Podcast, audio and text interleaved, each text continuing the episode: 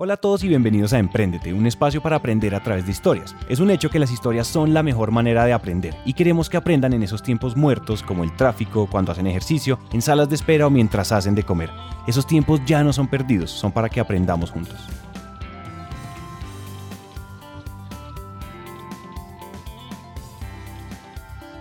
Hola Emprendete, yo soy Juan Pablo, estoy muy emocionado porque estamos con Felipe Simes. Bienvenidos a un nuevo capítulo. Felipe, bienvenido y ¿cómo estás? Muchas gracias Juan Pablo, acá estamos felices en Colombia la verdad, primera vez que vengo a Colombia, así que me alegra mucho, además yo soy un fanático del vallenato, así que comprenderás que por la música estoy muy feliz de estar acá, la verdad. Bueno, Felipe, eh, primero que todo quiero contarles que estamos justo en un taller de acceso a inversión impacto para emprendedores sociales. Hay todo tipo de emprendedores sociales, empresas sociales, eh, fundaciones eh, y personas que quieren empezar a migrar a eso de inversión de impacto y resulta que Felipe es una de las personas que se ha dedicado a estudiar eso en América Latina. Cuéntanos un poquito quién eres y a qué te dedicas, Felipe. Bueno, yo soy, bueno, como, como decía Juan Pablo, yo, bueno, soy Felipe Simes, soy chileno, como comprenderás por el acento, ese acento no se confunde en ninguna parte, pero vivo en Costa Rica. En Costa Rica yo pertenezco a dos organizaciones. Una organización es Viva, que es una organización que se dedica a apoyar el emprendimiento social a lo largo de toda América Latina. Y la segunda organización a la que pertenezco es INCAE Business School, que es una universidad, una escuela de negocios que queda bueno, en Costa Rica y está enfocada en toda la región latinoamericana y particularmente venimos de fundar el Centro Latinoamericano de Emprendimiento en INCAE, donde con Urs Jagger, que es otra persona que está eh, liderando este taller, eh, estamos muy enfocados en cómo levantar inversión de impacto para emprendedores. Listo, y ahí llega la primera gran pregunta. Estamos hablando un poquito de emprendimiento social. Eh, de pronto, antes de empezar a hablar de inversión de impacto, ese tema de emprendimiento social es una cosa que puede ser como malinterpretada, porque puede ser un emprendedor social, alguien que hace una fundación, pero alguien que hace una empresa, pero entonces es el emprendedor social con ánimo de lucro, sin ánimo de lucro. De pronto, ilústranos un poquito a partir de tu experiencia qué es el emprendimiento social y ahí sí cuéntanos qué es eso de inversión de impacto. Perfecto, miren, yo creo que siempre hay una gran confusión respecto a lo que es emprendimiento social. Dada esta confusión es que en Viva nos hemos dedicado mucho a reflexionar en qué quiere decir emprendimiento social en América Latina. No solamente lo que nos dicen desde Estados Unidos o de Europa que es emprendimiento social, sino qué quiere decir en América Latina ser un emprendedor social. Y nuestra definición se basa en que un emprendedor social es alguien que genera impacto social y que, eh, y que negocia por ese impacto recursos económicos. Entonces, en sí no es tan importante que sea una, una, organización sin fines de lucro o que sea una empresa social con fines de lucro. Lo importante para nosotros se centra en que sea una organización que genere impacto y que dentro de lo posible mide su impacto para obtener recursos de diferentes organizaciones, puede ser por un lado del Estado, de donaciones, pero también desde el mercado, desde eh, la venta y producto de sus servicios que generan un impacto social. Y la inversión de impacto viene acá a solucionar una gran brecha que hay en América Latina respecto a este tema. Porque en general la mayor parte de los emprendimientos sociales están acostumbrados a vivir de donaciones de empresas privadas, de programas de responsabilidad social corporativa o también de vivir de fondos públicos, de fondos del Estado. Pero ¿qué es lo que pasa? Que todas estas donaciones y, y, fondos públicos son muy difíciles de obtener con el tiempo. Cada vez hay menos donaciones, cada vez hay menos fondos públicos. Entonces los emprendedores sociales tienen que buscar otras maneras de generar ingresos. Y ahí donde la inversión de impacto viene a llenar esa brecha. La inversión de impacto se define como inversores, igual que los que conocemos como bancos, como fondos de inversión, pero que no solamente piden un retorno financiero por sus inversiones, sino que también piden un retorno en impacto social. Es decir, piden las dos cosas al mismo tiempo. Por un lado, ellos que, por ejemplo, si ponen 100 pesos de inversión, ellos quieren tener un retorno de 120, o sea, obtener un poco más de dinero del que invirtieron, pero además de ese dinero, que ellos obtengan un impacto social, que haya un impacto social medido, que ellos entiendan perfectamente qué beneficio le está generando a la sociedad su dinero. Una pregunta para empezar y es, cuando, cuando, cuando queremos empezar a emprender, siempre, siempre queremos, queremos esas dos cosas y parece imposible decir que yo puedo cambiar el mundo y al mismo tiempo eh, hacer, hacer, dinero. ¿Cómo, ¿Cómo, funciona esto? Porque para que yo pueda tener un retorno, eh, si me invierten y yo tener un retorno, además un impacto social, tengo que, tengo que, tengo que armar un, un, una estructura que permita ambas cosas. ¿Cómo funciona eso? Y si nos puedes dar algunos ejemplos, eh, sería mucho más fácil sí. entenderlo. Yo creo que lo primero es desmitificar lo que es el dinero. El dinero no es algo malo. Todo depende de lo que hagamos con el dinero. Eh, si el dinero es algo bueno o algo malo. Y lo que en Viva creemos profundamente es que tenemos que escalar el impacto de los emprendedores sociales. Nosotros hacemos un reporte anual en el cual entrevistamos aproximadamente 800 emprendedores a través de un cuestionario y lo que más hemos visto es que todos los emprendedores sociales en América Latina tienen un impacto local. Solamente un impacto local de unos cuantos beneficiarios. Y nosotros creemos que lo importante es que estos emprendedores sociales en América Latina, que son unos agentes de cambio gigantes, si nosotros somos capaces de otorgarle recursos económicos a ellos, su impacto puede escalar brutalmente y pueden realmente generar un cambio a nivel sistémico en toda la región. Y ahí es donde la inversión sin impacto se posiciona, en cómo hacer que esto, este impacto local que están teniendo los emprendedores sociales llegue a un impacto mucho más grande en el futuro, obteniendo más recursos. Les puedo dar como ejemplo el mejor caso que tenemos nosotros, es el caso de Ciudad Saludable.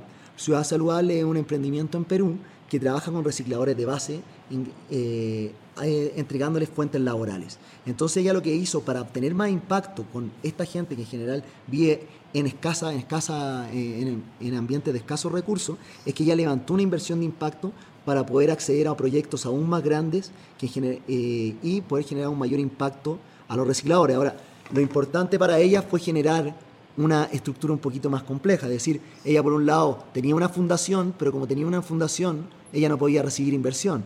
Entonces ella lo que hizo armó otra figura legal que era, que era con fin de lucro y que le permitía recibir inversión para poder eh, obtener esta inversión de impacto y aumentar eh, el impacto de la organización a través de este proyecto. Es, es, posible empezar a generar diferentes ecuaciones donde yo puedo tener modelos non-profit y modelos for-profit eh, y así acceder a inversión y estar dispuestos a dar retornos. Yo acá lo que le invito a, a los emprendedores sociales que nos escuchen es que imaginen su emprendimiento como una empresa.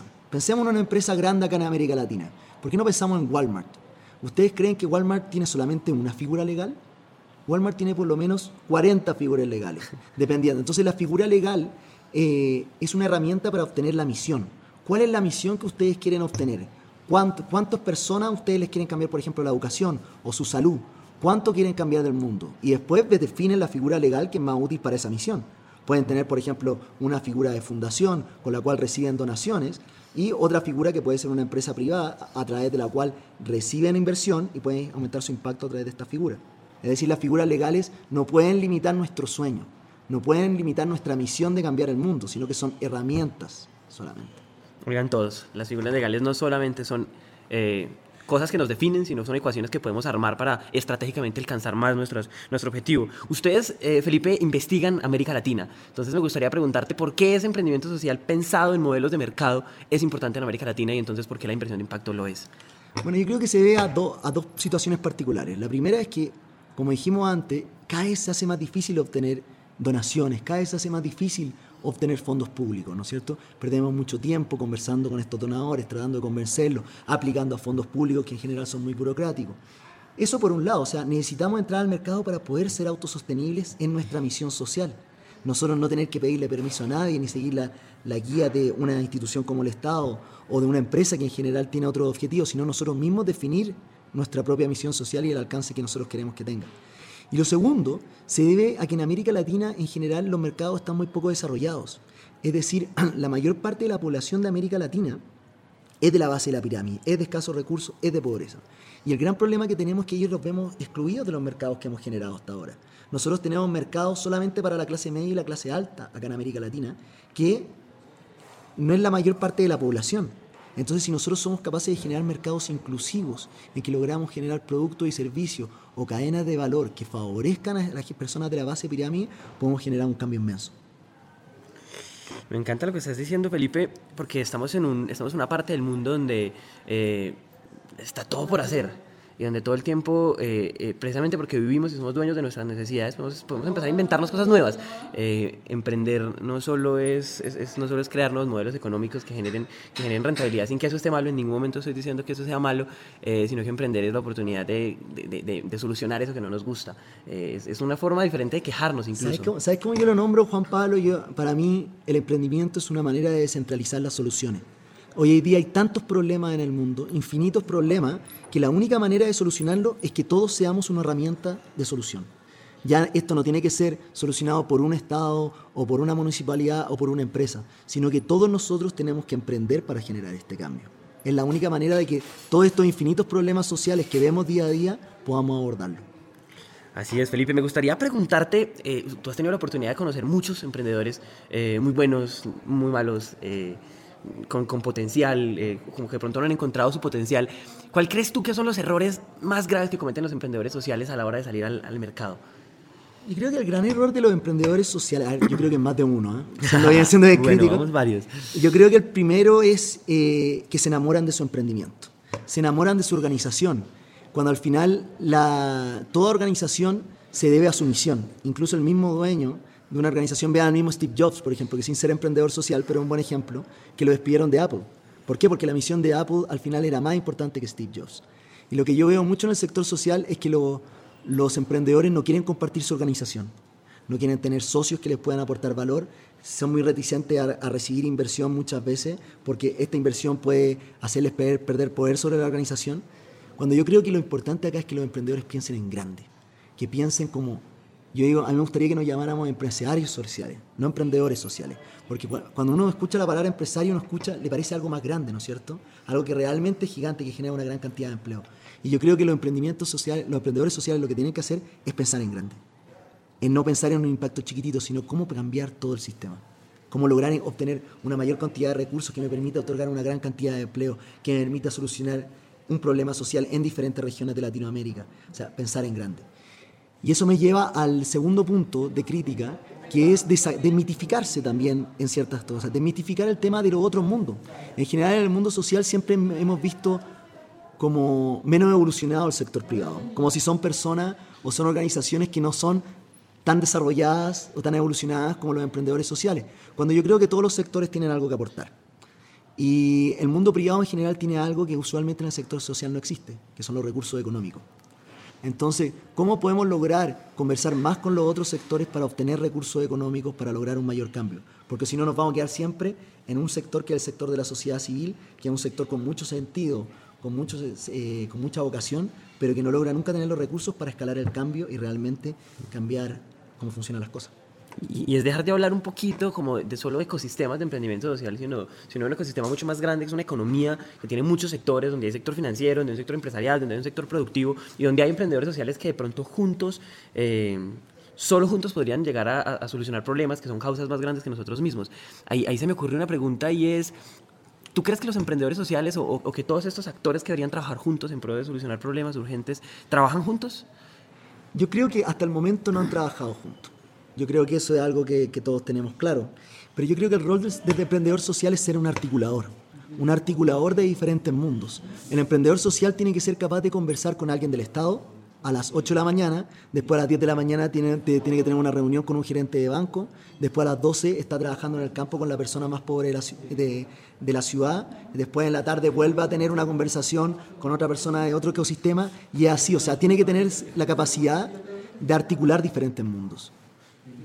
Listo.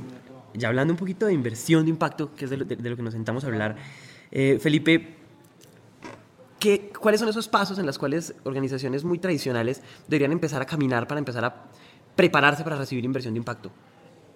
Bueno, yo creo que el gran problema que existe hoy en día en nuestra perspectiva en Viva es que no, no hoy en día hay inversionistas, hay capital que está esperando para ser puesto en emprendimientos que tienen impacto social impacto financiero al mismo tiempo. El problema es que no hay muchos emprendimientos que tengan esta comprensión, que sean capaces de conversar el lenguaje de los inversionistas. El lenguaje de un inversionista es muy simple, Juan Pablo, no es tan complicado. El lenguaje de un inversionista es que él pone cierta cantidad de dinero y él tiene un retorno financiero y social de su dinero. Que tú le muestres que él al invertir 100, incluso quizás tú le devuelves los mismos 100, hay inversores que no quieren ganar dinero, pero no quieren perder dinero. Le devuelves los mismos 100 y tú le demuestras a través de indicadores todos los cambios sociales que tú generaste. Y algo que le cuesta mucho a la mayor parte de los emprendedores sociales cuando le hablan de indicadores, cuando le hablan de dinero porque por algo ellos eligieron este camino, un camino diferente. Pero para realmente generar un cambio en el mundo, nosotros tenemos que aprender a conversar con esto, capaz de, demostrar nuestro impacto para ser más respetados entre los diferentes sectores de la sociedad y lograr escalar nuestro impacto como movimiento como movimiento de emprendedores sociales. Es muy importante que seamos muy buenos en los sociales, pero también muy buenos en los empresarios. Eh, Exactamente, o sea, acá hay que ser los dos. Y esa es la dificultad de ser emprendedor social, exactamente lo que acaba de decir Juan Pablo. Y por eso yo los invito a todos los que nos están escuchando y que quieren emprender o que, o que son emprendedores ya a pensar en grande. El problema nunca, no es el dinero, muchachos. Yo también eh, lo pensé quizás hace unos años atrás y yo entre más crezco, entre más llevo metido en el mundo del emprendimiento, el problema no es el dinero. El problema, incluso yo diría que es la empatía muchas veces, tener, ser capaz de entender a los diferentes actores de la sociedad, como les decía, entender la presión del presidente, entender, la presión de la persona que trabaja en un banco, entender a la persona de escasos recursos y nosotros ser articuladores de eso. Y por eso yo creo que un emprendedor social tiene que ser una persona muy desarrollada en diferentes aspectos. Y por eso que nuestra encuesta nos dice eso, nuestra encuesta nos habla de que eh, la mayor parte de los emprendedores sociales, eh, el ser un articulador de diferentes mundos. Fíjense, yo, yo, creo que ese es el rol más difícil que tiene un emprendedor social. Y por eso mm, en Viva, en los estudios que hemos hecho a nivel latinoamericano, nosotros nos damos cuenta que el emprendedor social, creo que si no me equivoco, el 40% tiene posgrado y el 70% es salido de, de, las mejores universidades. O sea, estaba hablando de gente que muy, estaba hablando que gente mucho más educada que el promedio.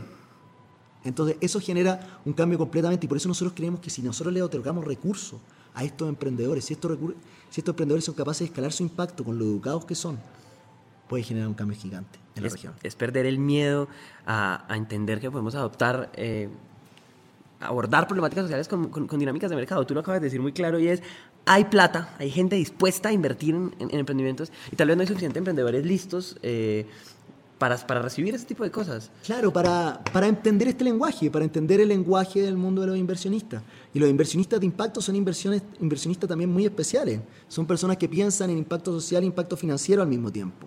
Entonces, por ejemplo, si ustedes creen que ustedes son muy buenos para el impacto social, háganse socio de alguien que es muy bueno para el impacto financiero.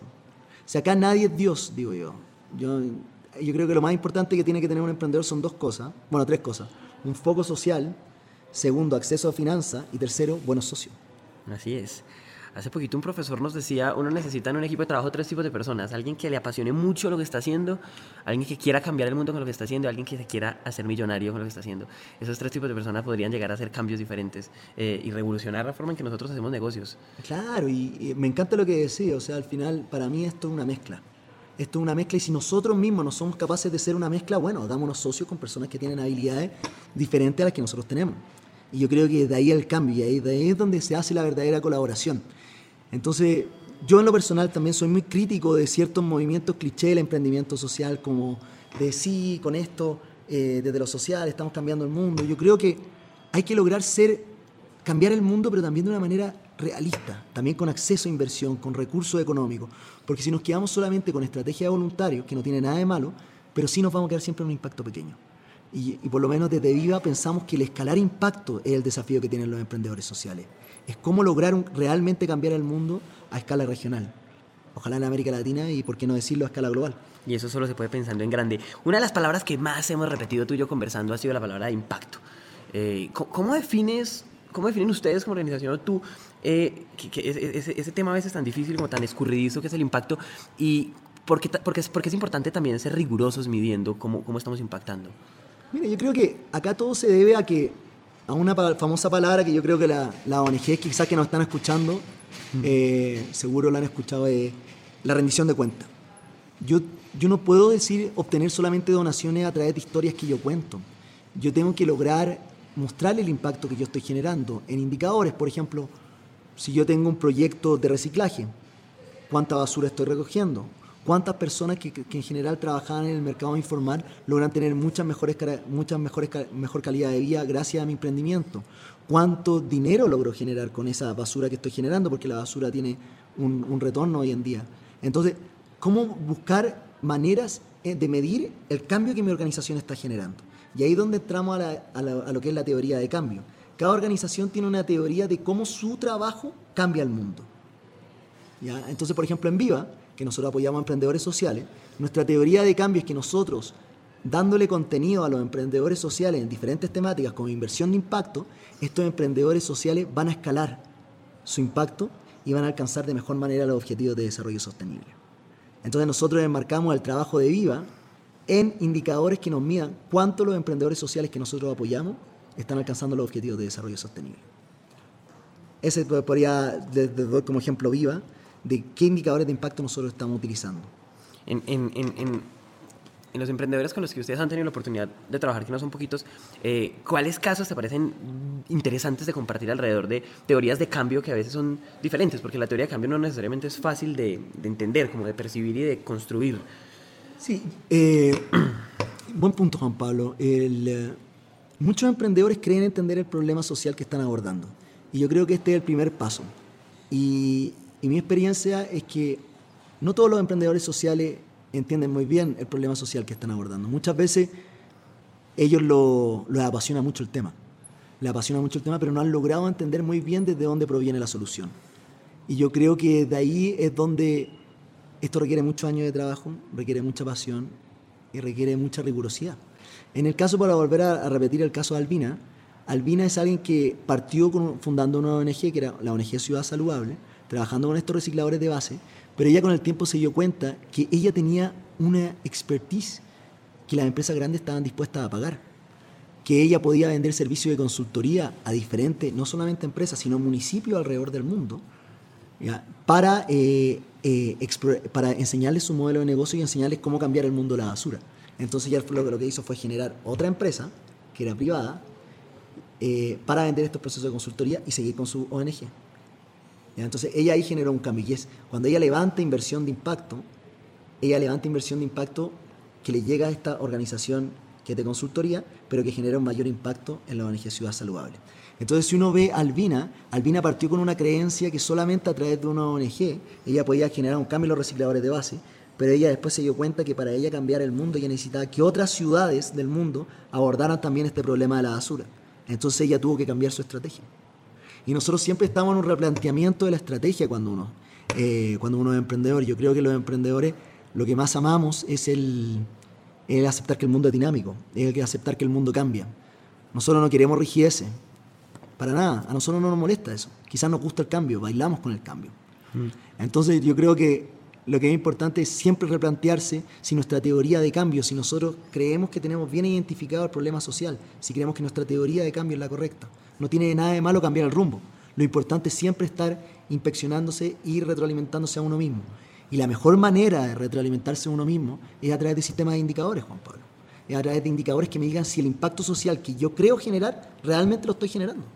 A través de indicadores que me digan, por ejemplo, cuántas personas estoy sacando de la pobreza, cuántas personas estoy logrando que tengan más acceso al agua, cuántos bosques estoy salvando.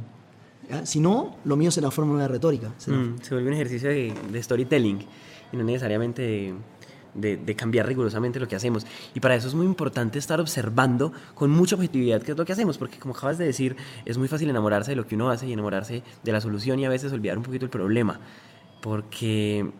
Eh, porque, porque, porque el ejercicio debería ser completamente al revés. Eh, yo, yo, quiero cambiar algo y podría estar cambiando soluciones todo el tiempo eh, desde, desde que yo esté es, robusteciendo la ecuación con la cual yo ataco un problema que me molesta y con el que yo ya hice empatía. Claro, yo creo que un emprendedor social tiene que pensar muy parecido a un empresario. ¿Cómo piensa un empresario? El empresario dice, yo quiero armar una empresa, la dejo armada, dejo, la dejo andando bien y después me voy a formar otra. La dejo, la dejo andando, la voy armando, y después la voy toda generando, pero yo todo el tiempo estoy creando. Y ahí es donde yo les invito a pensar en grande en que no se ustedes enamórense de la solución, de generar un cambio al mundo, pero después de que esa organización funcione bien, bueno, vamos a armar la otra. Y después dejo otra armando y voy a armar la otra. Un emprendedor tiene que estar en constante cambio. Y eso es lo que yo creo que es lo más importante, de enamorarse del crear soluciones, no enamorarse de la organización en sí. Que ahí es cuando yo creo que se genera un problema muy grande. Felipe, lo que nos has dicho, yo sé que le va a cambiar la forma de pensar a muchas de las personas que nos está escuchando y eso es muy valioso. Antes de irnos, no te había contado, eh, cerramos todas las entrevistas con un espacio que se llama La Ráfaga. La Ráfaga es una serie de preguntas que te voy a hacer, preguntas súper sencillas, donde hay dos reglas. emocionante, emocionante. Eh, hay dos reglas súper sencillas y es que tienes que ser completamente sincero y no te puedes demorar más de cinco segundos en responderme. ¿Qué tan listo te sientes? Ya estoy asustado, dale. bueno, ¿qué querías hacer cuando eras niño? Eh, futbolista. Un regalo de Navidad que nunca olvidas. Tengo el recuerdo, no un regalo, pero una Navidad muy linda que, que, que, yo me disfracé de viejito pascuero para mi sobrino. Vale, un día es un regalo, un día hermoso siempre será un regalo también. ¿Con quién que esté muerto te tomarías un café? Con César Vallejo, el poeta peruano. Bárbaro. Un amigo imaginario. ¿Tuviste amigo imaginario? Eh, no, pero como soy un lector asiduo, eh, siento que soy amigo de todos los escritores que leo. No hemos tenido chance de contarles, pero Felipe no solamente es un experto en inversión de impacto y el emprendimiento social, sino que también es escritor. Eh, una cosa más, el mejor consejo que te han dado Mi padre, mi padre me, yo creo que es el mejor consejo que me dio. Me dijo, Felipe, yo partí, me fui de Chile muy joven, me fui de Chile a los 22 años. Y he vivido en diferentes lugares y mi papá cuando me vio medio perdido, que sabía que yo, yo había estudiado Administración y Economía en la universidad, la mejor universidad de Chile, pero al mismo tiempo la más conservadora, que es la Pontificia Universidad Católica de Chile. Y él sabía que yo no, ya no iba para trabajar en bancos, ya no iba para ser gerente de empresa. Normal, él me dijo, hijo, anda y prueba todo lo que puedas antes de los 30. Porque después de los 30, no es que no puedas cambiar, me dijo, para que la gente que tiene más de 30 años me escuche, pero se hace más difícil el camino. Y le agradezco mucho eso a mi padre porque me permitió en mi década de los 20 eh, probar, eh, probar muchas cosas, probar muchos caminos, para encontrarme ya ahora que estoy viviendo la década de los 30 con el camino mucho más enfocado, con mis pasiones mucho mejor definidas y cómo dedicarle el tiempo de la vida que es bastante corto. Mm, me ha encantado que esa fuera la última pregunta para cerrar. Últimas dos preguntas, ¿qué te falta por hacer en la vida?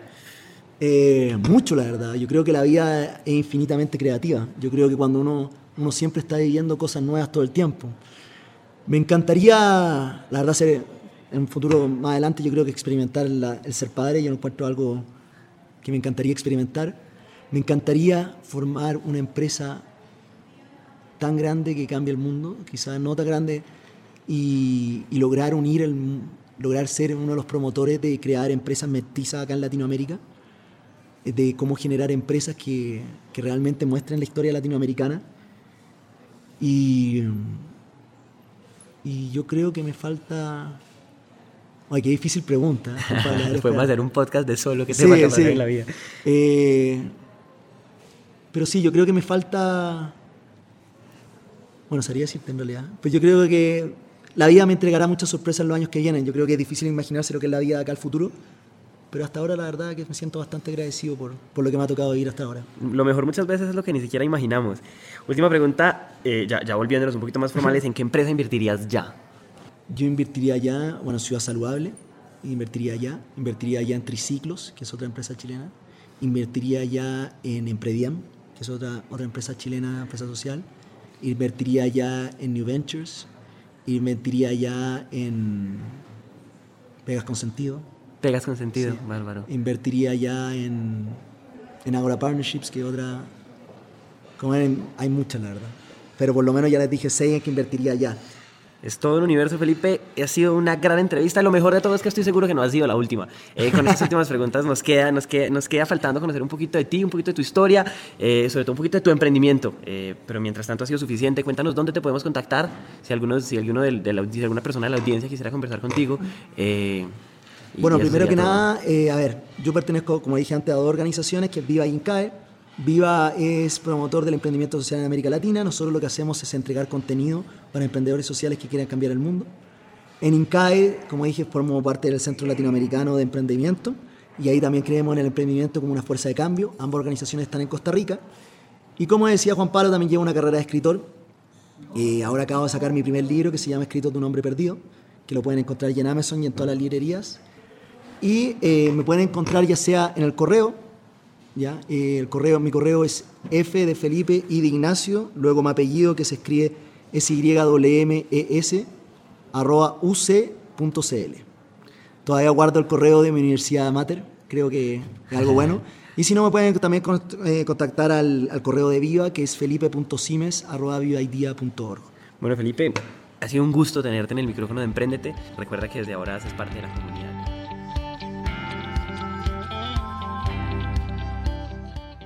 Hasta aquí llega esta historia y nos encanta que hayan llegado hasta el final, porque una persona comprometida con su éxito es una persona comprometida con su educación. Emprendete es una comunidad donde nunca dejamos de aprender y este tiempo que acaban de invertir es un paso más para que su educación se convierta en un hábito. Y recuerden que de cada mil personas que nos escriben nos tomamos un café o hacemos una llamada con por lo menos 100 de ellas, así que dejen la pena y escríbanos por WhatsApp.